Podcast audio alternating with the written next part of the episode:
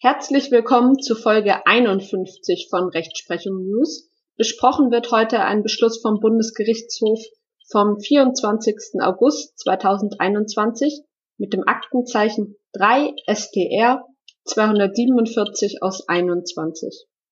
Es handelt sich also um eine strafrechtliche Folge. Entschieden hat der BGH zum Thema doppelte Brandstiftung. Diese ist auch beim zweiten Mal wieder eine Brandstiftung.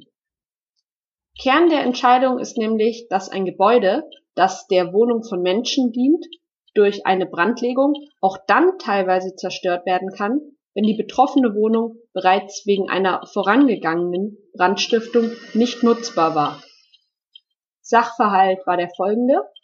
Nach den Feststellungen des Tatgerichts, denn der BGH prüft nur noch die Rechtsanwendung und stellt den Sachverhalt nicht selbst fest, hatte der Angeklagte ein Feuer in seiner Wohnung entfacht. Ein Mann verbrannte in seiner Küche alte Fotos in einem Plastikeimer. Das Feuer ergriff den Eimer und konnte trotz seiner Bemühungen nicht mehr gelöscht werden. Das Feuer ist also außer Kontrolle geraten und hat den Angeklagten dann zum Verlassen der Wohnung bewegt. Die Küchenzeile, der Fußboden, die Elektrik in der Wand, zwischen Küche und Bad und der Durchlauferhitzer wurden zerstört. Das Bauordnungsamt erklärte daraufhin alle Wohnungen im Haus für unbewohnbar. Die anderen Wohnungen im Haus waren aufgrund eines nun fehlenden Rettungsweges nicht mehr nutzbar gewesen. Einige Tage später kehrte der Mann der sein Verhalten jetzt nicht mehr ganz steuern könnte, konnte aufgrund einer seelischen Störung in seine Wohnung in dem Mehrfamilienhaus zurück und setzte jetzt das Badezimmer gezielt in Brand, um sich selbst zu töten. Durch dieses Feuer wurde die Wohnung so sehr zerstört, dass sie saniert werden musste. Der Brand hatte zu einer weiteren Unbewohnbarkeit geführt. Das Landgericht Krefeld verurteilte ihn im Hinblick auf das erste Feuer wegen fahrlässiger Brandstiftung zu einer Freiheitsstrafe von sechs Monaten und sprach ihn im Übrigen frei und ordnete seine Unterbringung in einem psychiatrischen Krankenhaus an. Für die zweite Tat gingen die Krefelder Richter von einer schweren Brandstiftung gemäß 306a Absatz 1 Nummer 1 StGB aus. Der Brandstifter wehrte sich vor dem Bundesgerichtshof, er blieb aber ohne Erfolg. Der BGH bestätigte nämlich die Entscheidung. Zunächst führte der BGH aus, dass in einem Mehrfamilienhaus ein teilweises Zerstören durch Brandstiftung dann gegeben ist, wenn ein zum selbstständigen Gebrauch bestimmter Teil des Wohngebäudes durch die Brandstiftung für Wohnzwecke unbrauchbar geworden ist. Ob ein solcher Zerstörungserfolg eingetreten ist, muss das Tatgericht nach den Umständen des Einzelfalls unter Berücksichtigung der konkreten Nutzungszwecke beurteilen. Wenn ein solcher Teil bereits vorher unbrauchbar gewesen sei, stehe dies der weiteren Zerstörung dieses Teils und auch des gesamten Gebäudes nicht entgegen, so der BGH nun.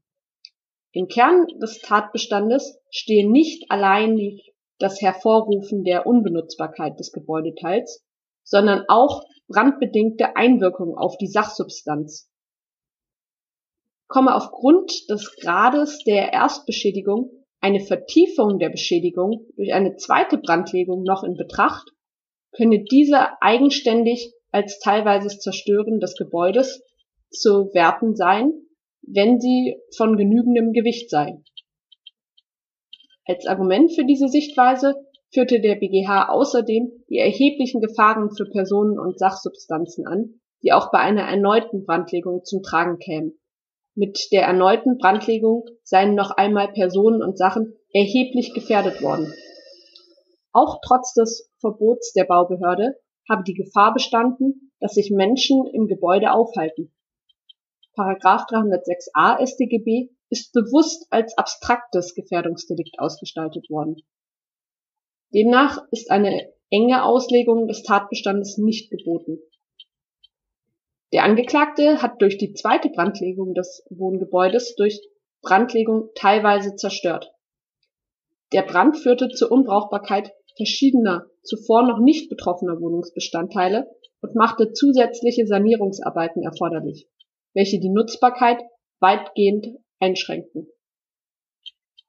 Der BGH verwarf deshalb die Revision und korrigierte aber den Schuldspruch hinsichtlich des ersten Feuers in fahrlässige schwere Brandstiftung statt einer bloßen fahrlässigen einfachen Brandstiftung. Denn der Angeklagte zerstörte durch die erste Tat ein Tatobjekt im Sinne des Paragraphen 306a Absatz 1 Nummer 1 StGB. Dies ist auch bei einer fahrlässigen Tatbegehung nach Paragraph 306d Absatz 1 StGB im Tenor zum Ausdruck zu bringen. Also mitzunehmen aus dieser BGH-Entscheidung ist, dass jemand, der seine Wohnung zweimal anzündet, also auch beim zweiten Mal wegen schwerer Brandstiftung verurteilt werden kann. Der BGH unterscheidet, ist die Wohnung nach dem ersten Feuer noch nicht vollständig zerstört, kann sie taugliches Objekt einer zweiten schweren Brandstiftung werden. Selbst wenn sie für unbewohnbar erklärt worden ist, könnten sich andere Hausbewohner oder Rettungskräfte dort noch aufhalten. Die Strafvorschrift will abstrakt Gefahren von Menschen und Sachen abwenden. Vielen Dank für eure Aufmerksamkeit. Ich würde mich freuen, wenn ihr den Podcast abonniert, sofern ihr das noch nicht getan habt, und ihn euren Freunden weiterempfehlt. Und über eine positive Bewertung auf iTunes würde ich mich natürlich auch sehr freuen. Und dann bis bald.